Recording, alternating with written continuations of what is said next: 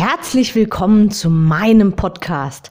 Mein Name ist Anke Weber und ich bin Online-Ernährungscoach von blog.gesunderappetit.de.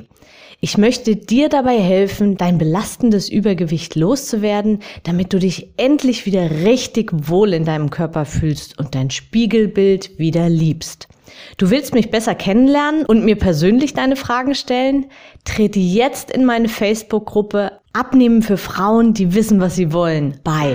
Ich freue mich auf dich. Und jetzt geht's auch schon los.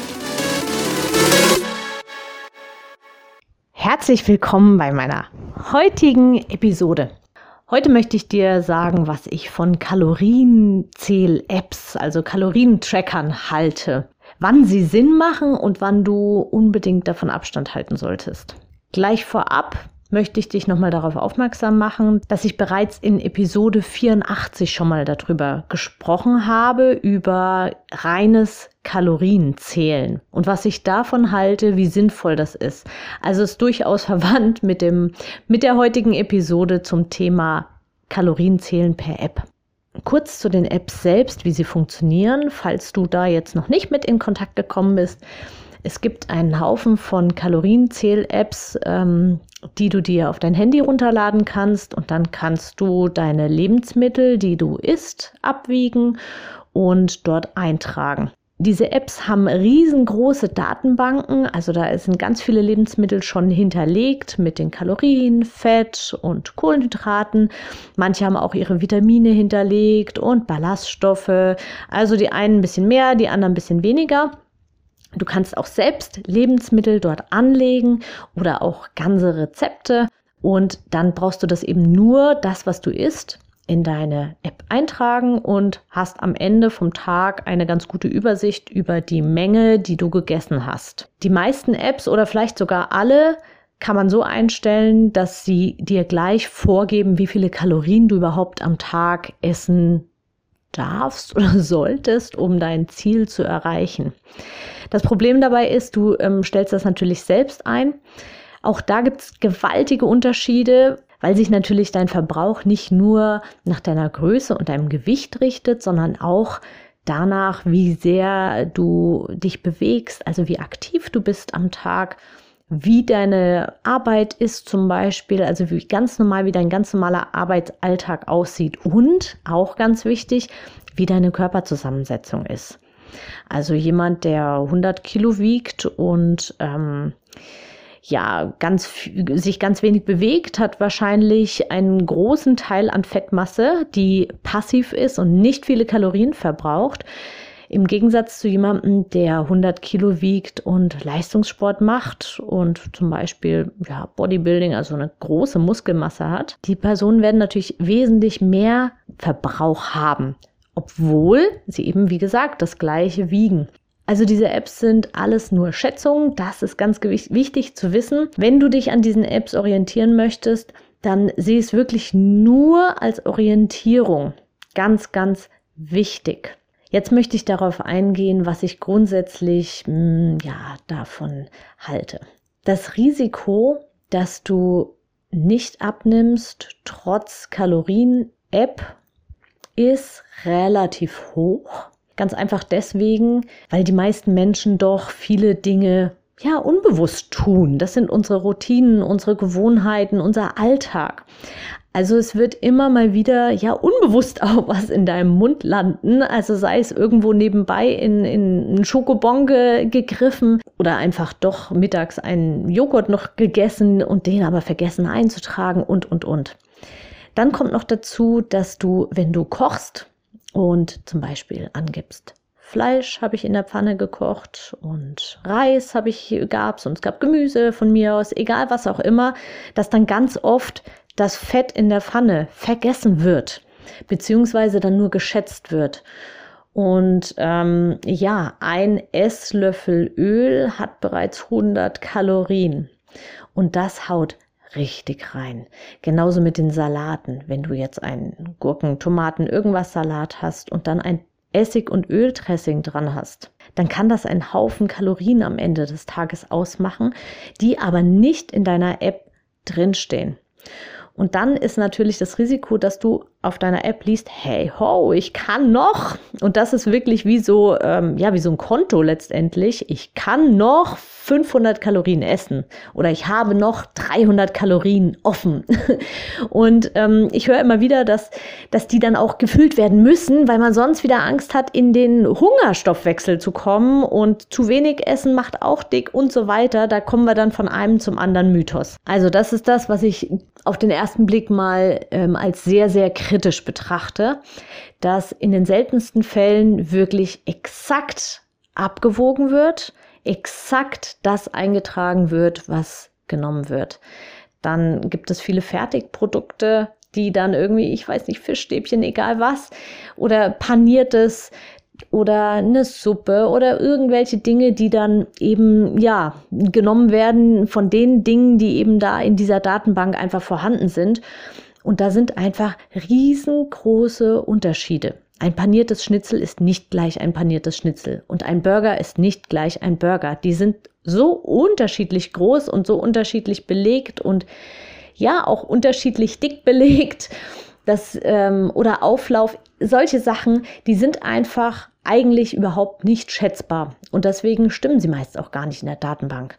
Und wir brauchen auch gar nicht so weit auszuschweifen, schon allein, wenn du eine Scheibe Brot oder ein Brötchen angibst Mach dir mal den Spaß und kauf bei unterschiedlichen Bäckern und auch in Discountern vielleicht Brötchen und leg die auf die Waage. Du wirst echt überrascht sein. Die wiegen teilweise ja doppelt so viel. Und wenn du einfach nur in deiner App dann ein Brötchen eingibst, dann kann das sein, dass das eine Brötchen 100 Kalorien hat und das andere hat 300 Kalorien, weil es einfach ja viel kompakter ist, viel größer ist und so weiter. Meistens sind die Bäckerbrötchen größer und schwerer. Aber ich persönlich habe das wirklich schon, ja, jetzt schon mehrfach festgestellt. Ich habe mich gewundert, dass ich immer, wenn ich bei meinen Eltern frühstücke, dass ich dann äh, mehr Hunger habe, als wenn ich das zu Hause tue. Und dann ist mir irgendwann aufgefallen, dass die Brötchen beim Bäcker meiner Eltern tatsächlich wesentlich leichter sind. Also, auch da ein ganz, ganz großer Gefahren, äh, Gefahrenherd, dass es ungenau wird. Und dann gehst du vielleicht davon aus, dass du irgendwie deine 1500 oder wie viel auch immer deine App ausspuckt, ähm, Kalorien isst. Dabei sind es in Wirklichkeit schon zweieinhalbtausend. Und am Abend äh, zeigt dir die App, du hast noch 200 Kalorien übrig, weil du eben Dinge vergessen hast einzutragen, geschätzt hast oder es einfach ungenau abgewogen hast oder auch schlichtweg die Datenbank nicht stimmte. Und dann überlegst du dir, hey, dann kann ich ja doch noch eine Kleinigkeit essen damit ich nicht in diesen Hungerstoffwechsel komme. Und dann isst du was, obwohl du eigentlich schon längst dein Kalorienkonto gesprengt hast. Also, deswegen sehe ich das sehr, sehr kritisch, diese Apps. Und dann eben der zweite Punkt, dass die Kalorien, die diese App meistens vorgibt, auch, ja, auch nur eine Schätzung sind und vielleicht überhaupt gar nicht zu dir passen. Und du schränkst dich unnötig ein oder du isst viel zu viel, weil du dich auf der sicheren Seite fühlst und denkst, ja, die App gibt das ja vor. Das sind alles nur Schätzungen. Also letztendlich musst du wirklich für dich rausfinden, wie viele Kalorien du wirklich brauchst. Was ich gut finde an diesen Apps ist, du kannst einen ganz guten Überblick bekommen über die einzelnen Lebensmittel. Was hat viele Kalorien? Was hat wie viel Fett? Was ist besonders eiweißreich? Was hat wahnsinnig viele Kohlenhydrate, was du vielleicht vorher überhaupt gar nicht dir gedacht hättest und solche Dinge. Also du kannst dir mit Hilfe dieser Apps einen ganz guten Überblick über deine Lebensmittel machen und auch über die aktuelle Situation dir bewusster machen, was esse ich eigentlich so den ganzen Tag, weil du natürlich aufmerksamer durch die Weltgeschichte läufst. Was ich jetzt allerdings sehr kritisch sehe, und ähm, das habe ich jetzt schon wirklich mehrfach festgestellt, du kommst durch diese Apps in einen Teufelskreis, der mh, hm, ja, also ich mag das Wort Essstörung jetzt in dem Zusammenhang nicht gerne benutzen, aber ja doch, es geht schon in die Richtung. Das habe ich auch bei mir selbst festgestellt. Ich habe auch eine ganze Weile ganz genau getrackt. Da kommt man ganz, ganz schwer wieder raus. Man rechnet im Kopf dann zusammen und man denkt, man müsste und kann und hat irgendwie diesen Zwang, da alles zu überwachen. Mach das nicht. Vor allem, wenn du sowieso dazu neigst, hm, eine Essstörung zu haben oder ein ungesundes Essverhalten. Und ohne dir jetzt zu nahe zu treten, aber wenn du starkes Übergewicht hast, und da rede ich von einem BMI ab, ja, er fängt schon bei 28 an, wo ich wirklich sage, da musst du wirklich genau gucken, was du isst, wie viel du isst. Ab BMI 30 gilt es als krankhaft übergewichtig, also als fettleibig. Also kannst du dir mal ausrechnen, dein BMI. Und wenn du in den Bereichen bist und darüber bist, dann hast du schon vermutlich ähm, dein Gefühl ein bisschen zu deinem Körper da verloren und zu deinem Hunger, zu deinem Sättigungsgefühl und hast dir Dinge angewöhnt, ja, die eben dich zu diesem Übergewicht geführt haben. Und wenn du jetzt anfängst mit einer App zu tracken, dann fängst du wieder an, nach Regeln zu gehen, nach irgendwelchen, dich zu kontrollieren, dich zu überwachen und vielleicht auch Dinge zu essen, die dir eigentlich überhaupt gar nicht schmecken, aber sie passen halt in die Kalorien und du musst halt jetzt noch da Eiweiß und deswegen trinkst du jetzt einen Shake, den du total ekelhaft findest. Oder du brauchst noch irgendwie eine bestimmte Fettmenge, also äh, ja, schmierst du dir halt ein bisschen mehr Butter aufs Brot. Solche Dinge und die führen wirklich zu einem ungesunden Essverhalten. Und wie gesagt, da rauszukommen ist wirklich gar nicht so einfach. Deswegen, wenn du eine Tracking-App probieren, ausprobieren möchtest, dann tu das wirklich nur über einen begrenzten Zeitraum. Also über, weiß nicht, über zwei Wochen vielleicht. Aber dann hör auch wieder auf damit. Das Wichtige ist, um wirklich langfristig, dauerhaft abzunehmen, ist das absolut entscheidendste und wichtigste, dass du ein gutes Körpergefühl kriegst, dass du wieder ein gutes Gefühl zu dir kriegst, zu deinem Hunger, zu deinem Appetit und zu deiner Sättigung vor allem. Und dass du dann isst, wenn du Hunger hast und dann aufhörst, wenn du satt bist. Und du hast nicht jeden Tag gleich viel Hunger. Und durch diese Apps neigt man eben dazu, wirklich jeden Tag die gleiche Kalorienmenge aufzunehmen. Und da eben nicht entsprechend deinem tatsächlichen Verbrauch zu handeln. Weil wenn du an einem Tag dich viel bewegt hast, ist es natürlich, dass du mehr Hunger hast. Und wenn du an einem Tag den ganzen Tag auf der Couch gelegen hast und nichts getan hast, dann darfst du auch weniger Hunger haben und dann solltest du dein Essverhalten dementsprechend anpassen. Und da sind eben die Apps dann doch eher, ja, eher nachteilig, weil du dich eben anhand dieser Zahlen langhangelst. Also, nochmal, ich finde diese Apps grundsätzlich nicht verkehrt, um ein Gefühl für die einzelnen Lebensmittel zu bekommen, aber mach das bitte unbedingt nur über einen bestimmten Zeitraum. Wichtig ist, befasse dich mit gesunden Lebensmitteln, befasse dich mit einer guten Lebensmittelzusammensetzung und schaffe eine gute Basis. Und wenn die Basis stimmt, dann wirst du auch abnehmen. Und wenn du dann stoppst, wenn du satt bist und wenn du dann isst, wenn du Hunger hast. Und da ein richtiges Gefühl zu kriegen, das ist das Entscheidende. Und nicht irgendeine Zahl in irgendeiner App, die sowieso letztendlich nur geschätzt ist.